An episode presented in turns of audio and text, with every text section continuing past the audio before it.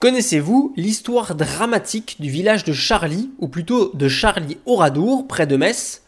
Bonjour à tous, c'est Antoine pour l'équipe des Historateurs. Et aujourd'hui, je vais vous raconter l'histoire de ce petit village méconnu. Beaucoup d'entre vous ont certainement déjà emprunté l'autoroute A4 en fait hein, pour sortir de Metz et aller vers Paris. Et justement, la première aire de repos que l'on voit, c'est justement celle de Charlie Oradour. Vous l'avez certainement déjà aperçu. En fait, c'est un petit village qui est situé à 10 km au nord-est de Metz et qui compte 672 habitants. Mais s'il porte le nom de Charlie Oradour aujourd'hui, ça n'a pas toujours été le cas. Et d'ailleurs, ce nom résonne pourtant étrangement avec le village d'Oradour sur Glane, en Haute-Vienne, qui est tristement célèbre pour le massacre qui s'y est produit en 1944. Eh bien en fait, l'histoire de ces deux villages est liée. En effet, après l'annexion de la Moselle en 1940, eh ben, il va y avoir des milliers de Mosellans qui vont être jugés trop français par les nazis et qui vont être expulsés par la France de l'intérieur. C'est le cas pour le petit village de Charlie, mais aussi pour le petit village de Montois-Flanville, aux portes de Metz, à l'est, dont une partie de ses habitants vont trouver refuge en Haute-Vienne, à Oradour-sur-Glane.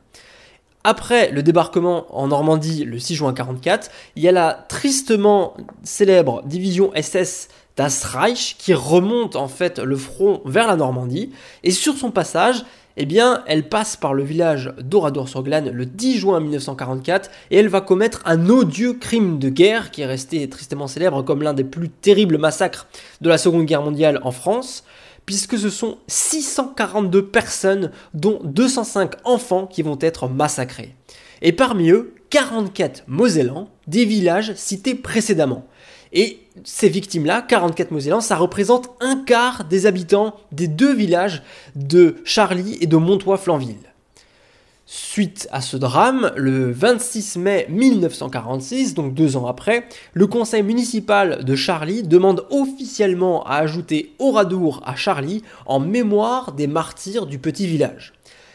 Et justement, en août 1950, la demande est acceptée, et depuis ce jour-là, le village de Charlie s'appelle Charlie Oradour.